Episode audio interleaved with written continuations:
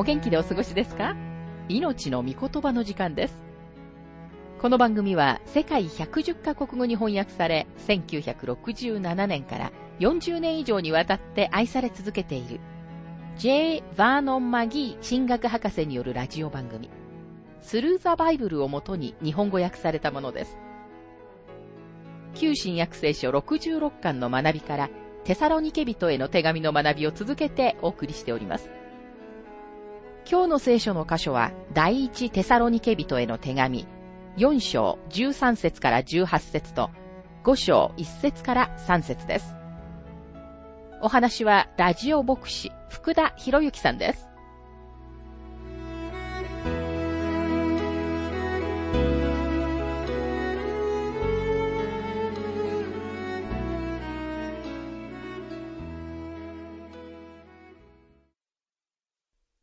第一テサロニケ4章の学びをしていますが、前回に続いて、体の死がなぜ眠るという言い方がされているのか、マギー博士はその理由について次のように述べています。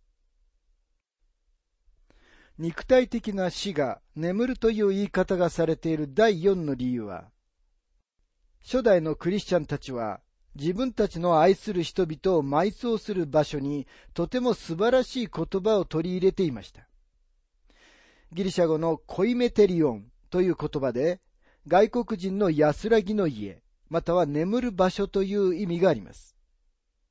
英語の墓場、セメタリーという言葉はこの同じ言葉から出てきました。当時同じ言葉が宿やあるいはホテルと私たちが呼ぶような宿泊施設にも使われていました。ホテルでは当然、あなたは次の朝に起きて旅を続けます。信者の家族を埋葬する場所もそのように描写されています。信者の体はただ、蘇りの時まで宿屋に入れられているだけです。いつの日か主が来られて、その体は蘇らされるのです。さて、13節の実際の本文を考えることに戻りましょう。第一テサロニケ4章の13節あなた方が他の望みのない人々のように悲しみに沈むことのないためです。異教の世界には希望はありませんでした。ですから彼らにとって死はただ恐ろしいものだけでした。テサロニケには次のように書かれてある碑文が見つかっています。死の後には生き返ることはない。墓の後にはもう会うことはない。ギリシャの詩人、テオクリトスは次のように書いています。希望は生きている者たちの間にある。死人には希望がない。それが古代世界の人々が信じていたことでした。それはかなり悲観的で悲しいものです。しかしクリスチャンは一教徒たちのように悲しむべきではありません。私は自分のミニストリーの間に多くの葬式を指揮しましたが、その家族がクリスチャンかどうかはいつでもわかりました。人々の嘆き方で彼らに希望があるかないかがわかりました。もちろんクリスチャンも泣きます。泣くことは何も間違ったことではありません。パウロは一度も信者は泣いてはいけないとは言いませんでした。彼が言っているのは、私たちは希望を持っていない人たちのように悲しむべきではないということです。クリスチャンも家族が亡くなった時は悲しみがあります。しかし同時に希望を持っているのです。第一テサロニケ4章の14節私たちはイエスが死んで復活されたことを信じています。それならば、神はまたそのようにイエスにあって眠った人々をイエスと一緒に連れて来られるはずです。ここでパウロがイエスが死んで復活されたと言っていることに注目していただきたいと思います。イエスは眠られたと言ってはいません。主は死なれたのです。聖書の中には3種類の死が書かれています。一つは肉体的な死があります。これは霊が体から離れることです。私たちが通常死と言っているのはこのことです。アダムは実際に堕落の後930年経つまで肉体的には死にませんでした。二つ目の死は霊的な死です。パウロは肉的であることは死ぬこと、つまり神様から分離されることだと言います。神様がこの木の実を食べた時に人は死ぬことになると言われた時、エデンの園で人間に起こったのはこの霊的な死です。人間は神様から分離されてしまいました。アダムは神様から隠れたのです。神様が園に来られた時、アダムは逃げました。今、神様と彼らの間は分離されてしまったのです。アダムは確かに木の実を食べたその日に死にました。それが霊的な死です。パウロはこの霊的な死をエペソ2章の一節で次のように説明しています。あなた方は自分の罪過と罪との中に死んでいたものであって、何年か前にある有名な裁判官が全国で今生きている数百万の人々は決して死なないなどという題の講義をして回りました。彼の後を追いかけて、ある有名なバプテストの説教者が、今生きている数百万の人々はすでに死んでいるという講義をしました。そして実際人々は霊的に死んでいたのです。三つ目の死は永遠の死です。これは神様からの永遠の分離であり、目次録10章の14節で説明されているところの第二の死です。目次録20章の14節にはこのように書かれています。それから死とハデスとは火の池に投げ込まれた。これが第二の死である。第一テサロニケ4章の15節私たちは主の御言葉の通りに言いますが、主が再び来られる時まで生き残っている私たちが死んでいる人々に優先するようなことは決してありません。主の御言葉の通りにとは、彼らの質問に対して自分が神様の答えを示しているというパウロの保証です。パウロは敬虚の前に亡くなった人たちのことを彼らが心配していることを知っていました。そして彼らにキリストにあって亡くなった人たちにも敬虚の中に役割があるということを知ってほしいのです。ここには、主が再び来られる時まで生き残っている私たちが死んでいる人々に優先するようなことは決してありませんと書かれていますが、主が再び来られる時まで生き残っている人たちが彼らより先に行くようなことはありません。事実、キリストにあって死んだ人たちが先に行くのです。第一テサロニケ4章の16節主は号令と見つかいの頭の声と神のラッパの響きのうちにご自身天から下って来られます。それからキリストにある死者が、まずはじめによみがえり、ここには、主はご自身天から下って来られますとありますが、主は見つかいを使わすのではないのです。ご自分の御国を設立するために、地上に来られるとき、イスラエル人と違法人両方の御国に入るべく選ばれた者たちを集めるために、確かに主はご自分の見つかいを地の司法に使わされます。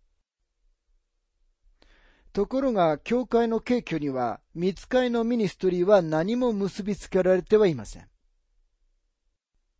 確かに見つかいたちがキリストの誕生を告げ知らせましたが、主はどういうお方として告げ知らされたでしょうかそれはダビデの子、生まれたばかりの王なる方としてでした。主は王として告げ知らされたのです。博士たちはユダヤ人の王としてお生まれになった方をどこで見つけることができるかを知りたいと思いました。これに対して、ペンテコステの日に教会が設立されたとき、そこには見つかいはいませんでした。精霊ご自身が下って来られたのです。主がご自分の教会をこの世から連れて行かれるときには、主ご自身が天から下って来られます。見つかいはいません。見つかいはイスラエルに関係していますが、教会とは全く何も関係していないのです。主は号令とともに天から下って来られます。号令とは命令の声です。この声は、主がラザロの墓のところに立たれて、ラザロよ出てきなさい、と言われた時に使われたのと同じ声です。ヨハネ11章の43節にはこのように書かれています。そしてイエスはそう言われると大声で叫ばれた。ラザロよ、出てきなさい。またここには、見つかいの頭の声とありますが、これは見つかいが敬挙に関わっているということではないのでしょうか。いいえ、これは主の声が見つかいの頭の声のようだと言っているのです。これは主の声の質、威厳と権威のことです。また神のラッパの響きと書かれていますが、これはラッパのような主の声のことなのです。パトモス島に流されていたヨハネは、目次録一章の十節に次のように書いています。目次録一章の十節私は主の日に御霊に感じ、私の後ろにラッパの音のような大きな声を聞いた。それが誰かを見ようとして彼は後ろを振り返り、栄華されたキリストを見ました。ですからラッパの響きのようだったのは栄華されたキリストの声です。これで天使ガブリエルが角笛、あるいはラッパを吹いているといったバカバカしいイメージは消えるはずです。ガブリエルはラッパを持ってさえいないと思いますが、持っていたとしても彼はそれを吹く必要はないのです。主イエスはガブリエルの助けを必要とはされません。あなたは主イエスがラザロを死から生き返らせたとき、ガブリエルの助けが必要だったと思われるでしょうか？あなたは主イエスがラザロの墓のところで、ガブリエル、ちょっとここに来て、私がこの人を墓から出すのを助けてくれないか、などと言っておられるのを想像できるでしょうか？それは全くもってバカバカしいことです。主イエスは誰の助けも必要とはされません。主がご自分の教会を呼び出されるとき、人々の体は墓から出てくるのですと、マギー博士は述べています。第一テサロニケ4章の17節次に、生き残っている私たちが、たちまち彼らと一緒に雲の中に一挙に引き上げられ、空中で主と会うのです。このようにして私たちはいつまでも主と共にいることになります。ここでも引き上げられるはギリシャ語のハルパゾーという言葉で、急いで掴む、ひっつかむ、あげる、運ぶ、あるいは軽挙するという意味があります。軽挙はとても秩序正しい手順の中で起こります。まず死んだ人たちが最初に蘇らされます。例えば初代教会で殉教したステパノがやってきます。彼が行列を率いていくかもしれません。なぜなら彼が最初の殉教者だからです。それから人たち、そしてイエス様のために命を投げ出した何百万人という人たちすべてが来ると思います。その後に何世紀にもわたって救われた人々がその後に続きます。そして最後に、もしその時に生きていたなら、私たちが行列のしんがりを務めるのです。私たちは行列のずっと最後の方です。ほとんどの教会がすでに死の扉をくぐっていったからです。第一セサロニケ4章の18節こういうわけですから、この言葉をもって互いに慰め合いなさい。パウロは、こういうわけですから、互いに慰め合いなさいと述べています。言葉の通常の意味は、慰めることだけではなく、お互いに指導し、熱心に進め、これらのことについて語りなさいという意味もあります。イエス様はいつの日かご自分の者たちをこの世から連れ出してくださるのです。それはなんと輝かしく、そして素晴らしい慰めでしょうか。彼らと一緒に引き上げられて、空中で主にお会いするのです。そして私たちはいつまでも主と共にいることになります。事実私たちは主がご自分の御国を立て上げられるとき、主と一緒に支配するためにこの地上に戻ってくるのですと、マギー博士は述べています。第一テサロニケ5章の学びに入りますが、これは最終章で、私たちはキリストの再臨を前提としたクリスチャンの行動を見ていきます。思い出されるでしょうが、一章では私たちはキリストの再臨に対するクリスチャンの態度を考えました。さて、態度が行動につながっていないとしたら何かが根本的に間違っているのです。キリストが来られることは行動につながる、または奮起させる希望でなければならないのです。キリストにある信者は、キリストが来られることを待ち望み、目を覚まし、慎み深くしていなければなりません。なぜなら、信者は主の日と呼ばれている大観難時代の恐ろしい夜に入っていくことはないからです。主の日は夜から始まります。なぜなら神様は夜から時を計られる方法を取られるからです。神様は創世記でそのように始められます。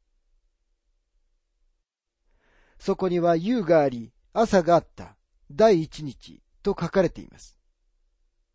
神様は夜から始められますが、光の中に動いて行かれます。ですから義の太陽である方がご自分の翼に癒しを乗せて登って来られるとき、大観難時代は輝かしいキリストの千年にわたる統治へとつながります。第一テサロニケ五章の一節。兄弟たち、それらがいつなのか、またどういう時かについては、あなた方は私たちに書いてもらう必要がありません。それらがいつなのか、またどういう時かは、教会に属している問題ではありません。それらは、この地上に属し、その日に救われるイスラエル人と違法人の両方である地上の人々に属しています。教会はキリストを待ち望んでいるのであって、それらがいつなのか、またどういう時かを待ち望んでいるのではないのです。いつという言葉はギリシャ語のクロノスという言葉で、英語の年代記、クロノロジーという言葉はそこから来ています。いつか、どういう時か、あるいは年代記は教会のためではないのです。第一テサロニケ五章の二節主の日が夜中の盗人のように来るということは、あなた方自身がよく承知しているからです。主イエスは、教会のためには夜中の盗人のように来られることはありません。教会は主が来られるのを待ち望んでいます。盗人が来るのを心待ちにして、家を留守にするときに、裏口に、泥棒さん、あなたのために裏口を開けておきました。家族の銀食器は、ダイニングの右側の3番目の引き出しにあります。などというメモを残していったりはしません。可能性としては、あなたは家を留守にする前に、すべてのものを点検し、家に二重に鍵がかかっていることを確かめるはずです。その泥棒を家に入れないようにするのです。ですから、主イエスは、教会のためには、盗人のように来られることはありません。ところが、教会が敬挙された後に、主イエスは、確かに盗人のように来られるのです。さっきも言ったように、主の日は、突然にこの地上にやってきます。そしてその日は大観難時代という夜から始まるのです。そして最終的にキリストが自ら地上に来られるのです。主の日は突然やってきます。第一テサロニケ五章の三節人々が平和だ、安全だと言っているそのような時に、突如として滅びが彼らに襲いかかります。ちょうど妊婦に生みの苦しみが望むようなもので、それを逃れることは決してできません。ここで代名詞が変わったことに気づかれたでしょうか最初の二つの説では、パウロは兄弟たちに話しかけています。そして彼らに、いつなのか、またどういう時かについては、自分は書く必要がないと言っています。なぜなら彼らにはそのようなことは関係のないことだからです。その時には信者はいなくなっているからです。でもここ3節では代名詞は彼ら、日本語では人々と訳されていますが、このような代名詞に変わっています。彼ら、または人々が平和だ、安全だと言っているそのような時にというわけです。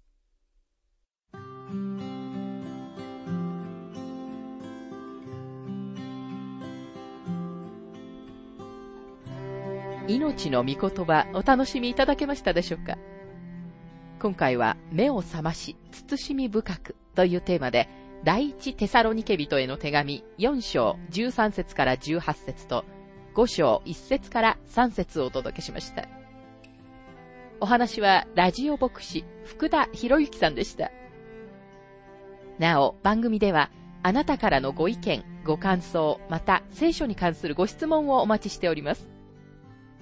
お便りの宛先は、郵便番号592-8345大阪府堺市浜寺昭和町4-462浜寺聖書協会命の御言葉の係メールアドレスは全部小文字で ttb.hbc.gmail.com です。